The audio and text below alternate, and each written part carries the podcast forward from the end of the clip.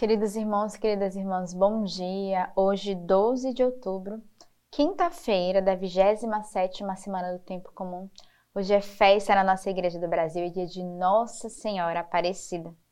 Então, dia em que todo o nosso Brasil está voltado ao coração da Virgem Maria, pedindo a sua intercessão e a sua proteção pelo nosso país e por cada um de nós. E hoje a comunidade de Semizebe está realizando uma peregrinação ao Santuário de Aparecida. Então, rezemos pelos nossos irmãos que viajaram essa madrugada e que agora pela manhã já estão no santuário, vivendo esse tempo de graça, participando da missa, pedindo intercessões da Virgem Maria, não só para a nossa comunidade, mas para o mundo inteiro, né? em especial para os nossos benfeitores, padrinhos missionários, aqueles que nos ajudam, aqueles que colaboraram para que essa peregrinação acontecesse. Então, hoje é um dia que todos nós somos convidados a rezar junto com a Virgem Maria. Aproveita esse dia para rezar o texto, o rosário, confiar as suas intenções do coração, mas também rezemos pelo mundo que está em guerra, pedindo que a Virgem Maria, essa mãe protetora, possa também interceder por todos esses que têm o coração hoje é, feridos pela falta de paz no mundo. Mas hoje também a igreja celebra o Beato Carlos Acuti, este jovem que logo cedo deu a sua vida pelo amor à igreja, né, por amor, sobretudo ao Papa, e que muito jovem é, teve um câncer, né, a leucemia, mas que consagrou o Senhor e que o seu corpo está intacto lá em Assis. Então, peçamos a intercessão também deste jovem, ele é padroeiro da internet, da comunicação, então nós que trabalhamos com esse meio de comunicação, da evangelização, que o Beato Carlos Acuti também interceda por cada um de nós. A primeira leitura de hoje ela é retirada do livro de Esté. Esté tirou suas vestes de súplica e se revestiu com todo o seu esplendor. Ultrapassando todas as portas, ela se achou diante do rei. Ele estava sentado em seu trono real, revestido com todos os ornamentos de suas aparições solenes, resplandecente em ouro e pedras preciosas. Parecia terrível.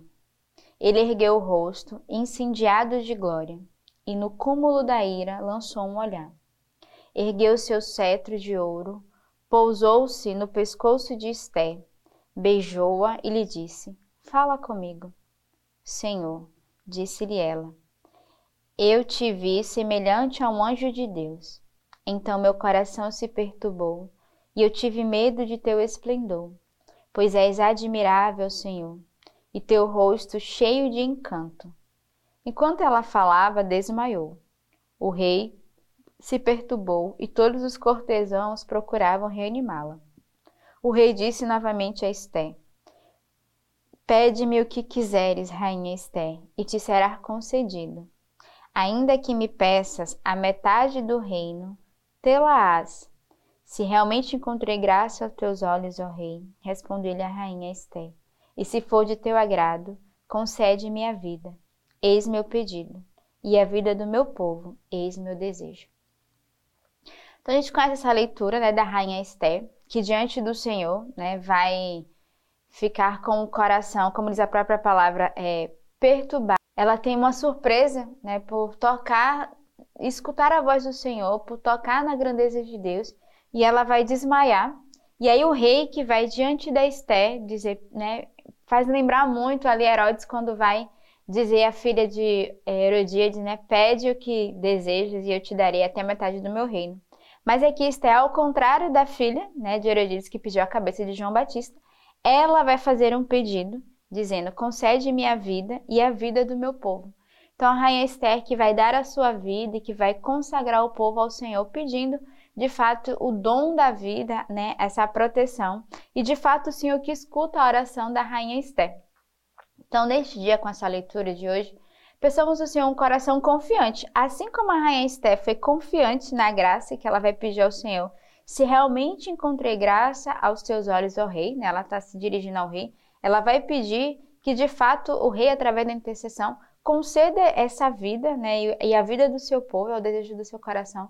Devemos também ter essa mesma graça de um coração confiante, de pedir ao Senhor que olhe o seu povo. Eu acho que hoje, neste dia da Virgem Maria, Nossa Senhora Aparecida, é o dia que devemos pedir, de fato, ao Senhor, pela intercessão da Virgem Maria, a graça de Deus, da, do olhar sobre o povo e a proteção sobre o nosso país, sobre a nossa nação, com tudo que nós estamos vivendo, aqui no Brasil, né? Estamos aí numa luta das leis. Então peçamos de fato que a Virgem Maria seja essa advogada nossa para o nosso Brasil.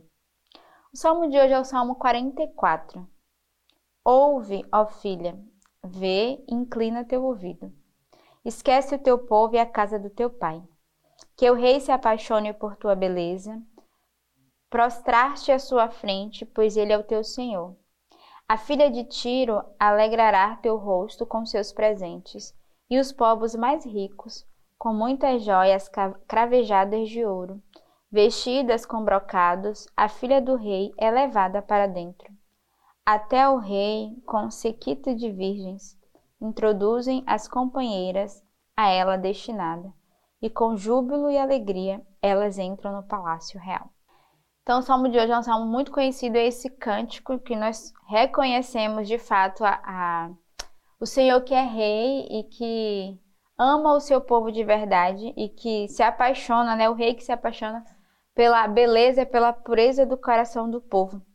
Então é um salmo que cantamos, né, como a Virgem Maria, esse magnífica que foi cantado por reconhecer a bondade do Senhor, que se inclina para cada um de nós. Né? O salmista começa dizendo: Ouve, filha, vê e inclina teu ouvido, esquece teu povo e a casa do teu pai, que o rei se apaixone por tua beleza. Então, pensamos ao Senhor que ele também é, esteja com os ouvidos abertos para nos escutar, que inclinemos o nosso ouvido à voz do Senhor e o Senhor que inclina também o seu ouvido a cada um de nós e neste dia peçamos essa graça. O evangelho de hoje é retirado do livro de São João. Houve um casamento em Canar da Galileia e a mãe de Jesus estava lá. Jesus foi convidado para casamento e os seus discípulos também. Ora, não havia mais vinho, pois o vinho do casamento havia acabado. Então a mãe de Jesus lhe disse: Eles não têm mais vinho. Respondeu-lhe Jesus: Que queres de mim, mulher? minha hora ainda não chegou. Sua mãe disse aos serventes: Fazei tudo o que ele vos disser. Havia ali seis talhas de pedra para a purificação dos judeus, cada uma contendo de duas a três medidas. Jesus lhe disse: Enchei as talhas de água. Eles as encheram até a borda. Então lhe disse: Tirai agora e levai ao mestre-sala. Eles levaram. Quando o mestre Sala provou a água transformada em vinho, ele não sabia de onde vinha, mas o sabiam os serventes que haviam retirado a água. Chamou o noivo e lhe disse: Todo homem serve primeiro o vinho bom, e quando os convidados já estão embriagados, serve o inferior. Tu guardastes o vinho bom até agora? Esse princípio dos sinais Jesus o fez em Canar da Galileia e manifestou a sua glória, e os seus discípulos creram nele. Então, o Evangelho de hoje vai falar do primeiro milagre de Jesus, que foi essa transformação da água em vinho. E aqui esse evangelho eu costumo dizer que é o evangelho do discernimento, mas também da obediência. Primeiro, o discernimento da Virgem Maria. Essa mulher atenta, ela estava atenta a tudo o que acontecia. E a Virgem Maria percebeu que não tinha mais vinho. Então, a mulher é aquela que é atenta aos detalhes e é aquela que vai receber no coração o que deve ser feito. E logo, logo em seguida, a Virgem Maria vai pôr em atitude. Ela vai mandar chamar os serventes e ela vai dizer: Fazei tudo o que ele vai dizer. Aí vem o papel de Jesus. Primeiro que se coloca é, diante dessa escuta atenta da Virgem Maria, ainda que ele tenha se questionado dizendo: A minha hora ainda não chegou. Mas a Virgem Maria sabia o poder que o seu filho tinha. E aí a obediência maior, não é só de Jesus, mas também dos serventes, quando Jesus vai dizer: enchei as talhas. E por causa da sua obediência de Jesus, mas a obediência dos, dos serventes, o milagre aconteceu, que foi a transformação da água em vinho. E é interessante porque o próprio servente vai dizer, né? Mas tu guardastes o melhor vinho, né, para o final. Então a gente vê que a obra de Deus, quando nós entramos numa obediência, o milagre acontece e é da melhor forma. Aqui foi o melhor vinho que foi apresentado, porque eles foram obedientes a essa graça, é, obedientes à, à voz do Senhor, mas obedientes também a essa escuta atenta da Virgem Maria, esse olhar atencioso.